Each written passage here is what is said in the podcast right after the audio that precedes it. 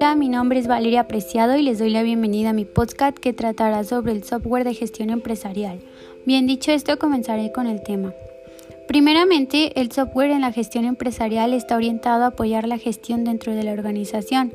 Su complejidad dependerá del tamaño de la empresa. Esta es íntimamente relacionado con el hardware, el cual comprende los equipos que son utilizados para el manejo de los sistemas de información. Hoy en día las empresas se encuentran ante un panorama para el que hay que estar preparados, gestionando los cambios y adaptándose al reto de ser exitosos en un futuro.